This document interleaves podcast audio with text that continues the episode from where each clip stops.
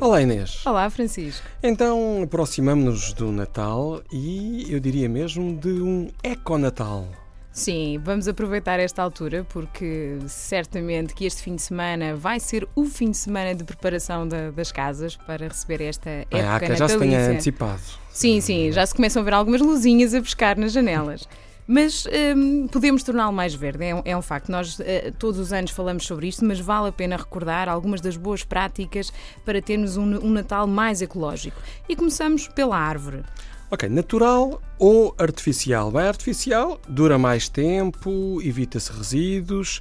Ahm, aliás, eh, há que evitar produtos importados de longa distância e, portanto, isso pode ser um inconveniente porque muitas delas são produzidas bem longe.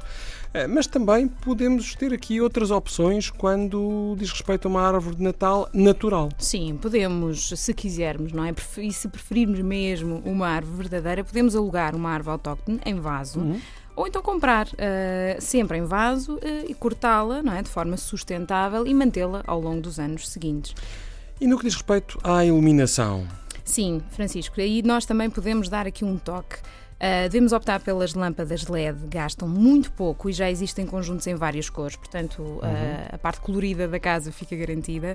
E deixamos sempre aquela recomendação, não é? Que é não deixar uh, sempre acesas. Podem Portanto, até podemos recorrer a um programador, por Exatamente. exemplo, se, se quisermos. Exatamente. No que diz respeito às decorações e papéis de embrulho, bem, aí é evidente, é reutilizar o que temos do ano Exato. anterior, resistir ao excesso de embalagem Às nos, vezes é nos difícil. embrulhos das lojas e o- os embrulhos originais para prendas de crianças, por exemplo, com jornais e pinturas, eh, dar aso à, à criatividade. Eh, e quanto às prendas? Sim, no que toca à parte de pôr dentro do embrulho, eh, devemos escolher as duráveis e, e- e úteis, não é? De preferência de produção nacional, ou pelo menos europeia.